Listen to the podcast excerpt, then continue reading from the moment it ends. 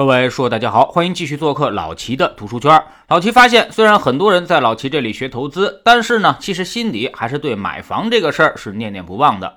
今天呢，我们就找来一本书，是恒大研究院的任泽平写的，就叫做《全球房地产》。我们一块儿看看全球房地产的发展，横向、纵向比较一下，也在其中呢谈谈老齐的看法。读完这本书，你就对整个楼市又有了一个更高层次的认知了。当然，我们也要声明一下，老齐读书从来都是讲自己的观点，我怎么想的就怎么说，不为任何利益代言。我读书也并不完全按照书里面的观点来解释，有些我不认同的观点会明显的反驳。所以事实可能一样，但观点未必与原书一致。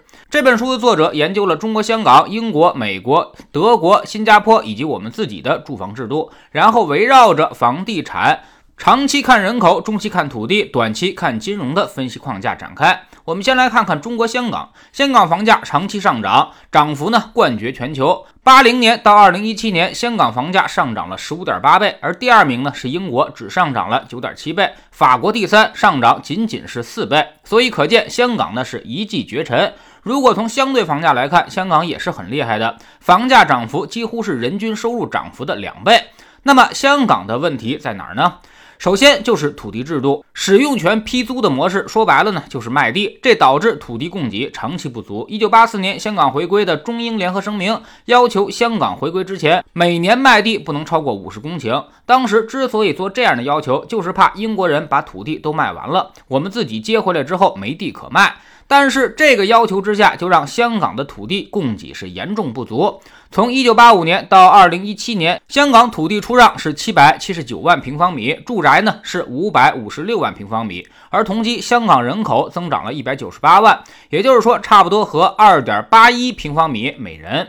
老齐补充一下，香港的模式呢，就叫做超级地租，土地利益在几大地产商手中，所以他们不愿意卖地太多，最后就造成了短缺、房价大幅上涨的情况。港岛、九龙、新界几乎年均涨幅都在百分之十左右。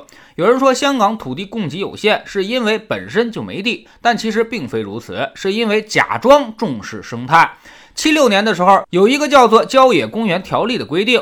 百分之三十七的郊野公园是不让开发的，这显然是有点扯淡了。七六年香港都还没回归呢，所以这样的条例其实可以随时废止。那么为啥没有废止呢？大家可以想一想。后来香港还真去搞什么填海造地了，但这也有环保人士跳出来阻挠，这导致了二零零三年以后供地大幅减少。这个主要就是当时董建华的八万五造屋计划了，一下子就把房价给打下来了。然后就开始爆发出各种社会矛盾，最后大家发现结果就是供地越来越少了。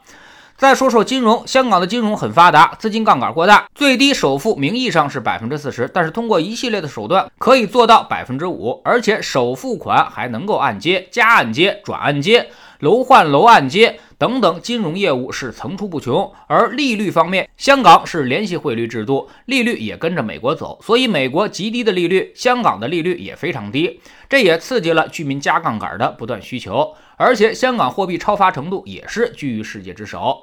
税费方面，香港的交易费很重，持有税很便宜，首套房百分之四点五的从价印花税，二套房以上呢是百分之十五，非港居民还要额外加百分之十五的买家印花税，未满三年出售还要交百分之十到二十的额外印花税，但是保有环节却只针对租金征税。百分之五的差饷和百分之三的土地租金，一般只占房价的百分之零点二到百分之零点五，而欧美房产税差不多都要到百分之一到二了。所以香港的持有税起不到任何的震慑作用。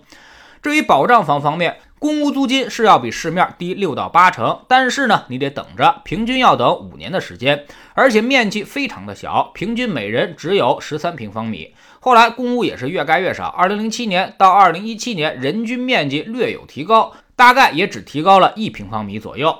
综合来看，香港长期人口增长，但是土地供给明显不足，而且金融还极其宽松，所以三大因素联合作用之下，让香港的房价成为了世界上最大的那个畸形。下面我们来看看英国的房价，英国房价收入比呢大概是六点一倍。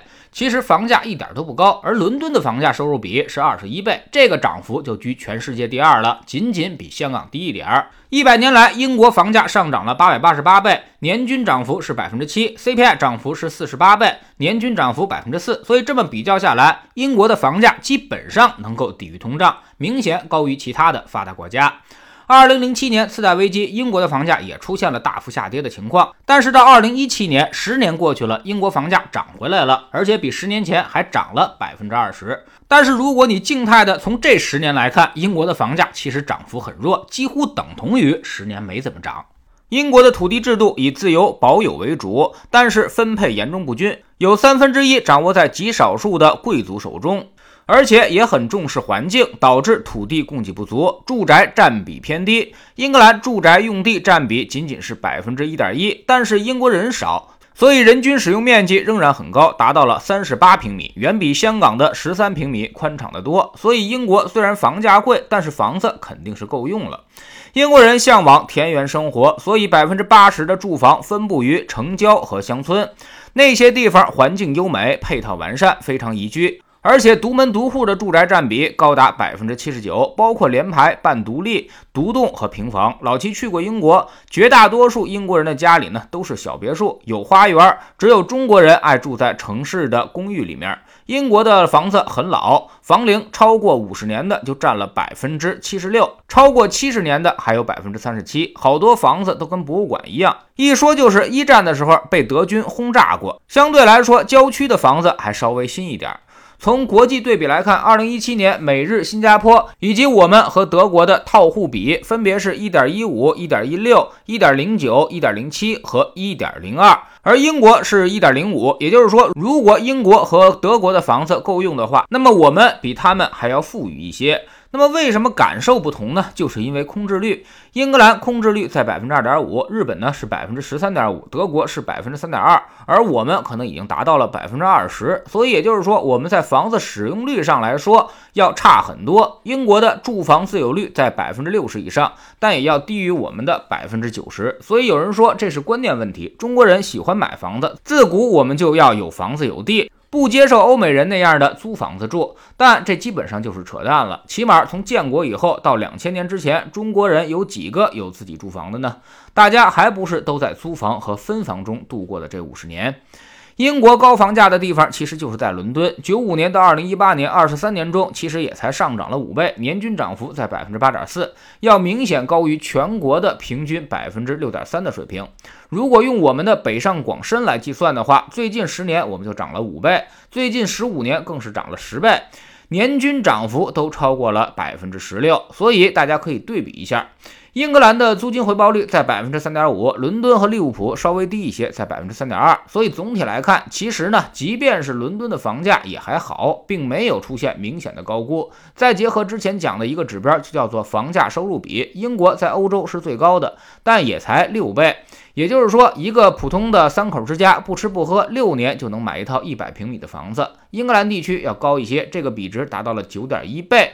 但如果单算伦敦的话，大概是二十一倍。那么我们在多少呢？全国基本都在十几到二十倍，北上深基本都在四十倍以上了。所以，即便我们的房价掉一半，在全世界也能是数一数二的高房价地区了。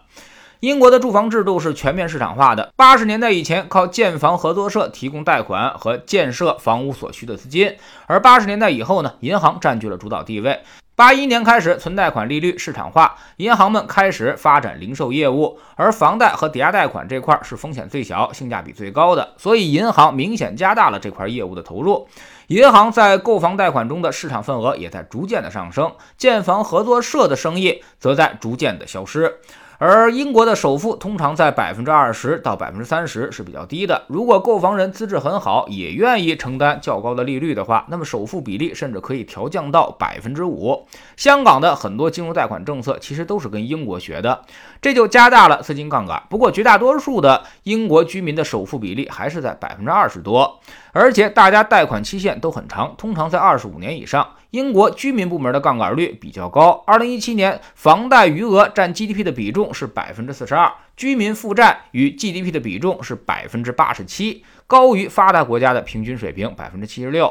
老齐也认为，英国负债过高、杠杆过高，这是造成英国房价，特别是核心城市房价较高的重要原因。